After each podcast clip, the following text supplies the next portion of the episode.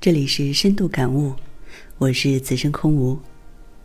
在很久以前，有一匹千里马，它年轻能干，每天早上都把自己的毛发打理得干干净净，然后等着它心中的伯乐出现。有一天，一个商人来到了他的身边。商人说：“我是一名客商，需要一匹年轻能干的马，长途跋涉来为我运送货物。”不知道你愿意跟我走吗？马很不情愿地说：“我可是要征战沙场，怎么也是将军皇帝的座驾，怎么能去拉货呢？”又有一天，一个壮志凌云的士兵找到他。士兵说：“我现在要去打仗了，但我需要好的伙伴，一匹战马助我成功。我想，你应该是我要找的马。”马不屑地说：“就你这样能成功吗？能给我好的饲料吗？能给我好的马厩吗？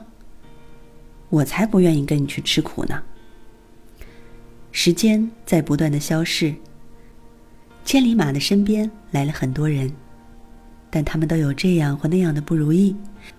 千里马依然相信它是属于将军皇帝的。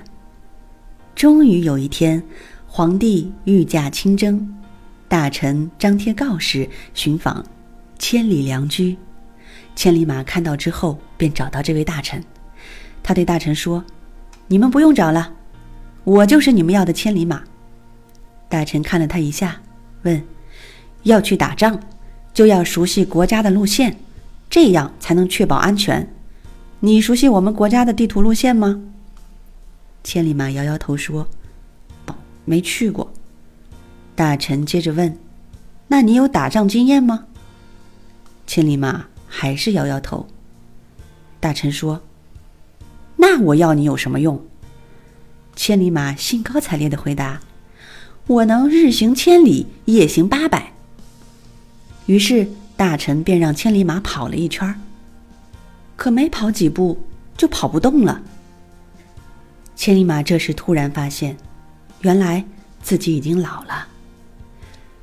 现在很多人都认为自己就是故事中的千里马，认为自己天生就是干大事的人。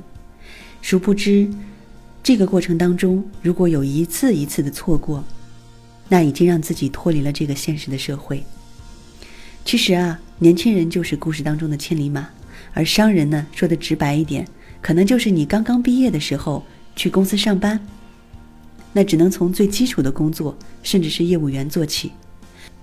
如果你不愿意，可能还会有别的机会，就像故事当中的士兵要去打仗一样。啊，士兵要像你一样年轻有斗志，他要去打仗、去创业、去建立属于自己的天下。可是，如果作为千里马的你依然不愿意，那这一次又一次的机会就都会和自己失之交臂。其实，如果可以从基层做起，不断积累经验，同样会走向成。所以，是不是千里马，关键要看自己肯不肯出来溜一溜，还得看自己溜不溜得好。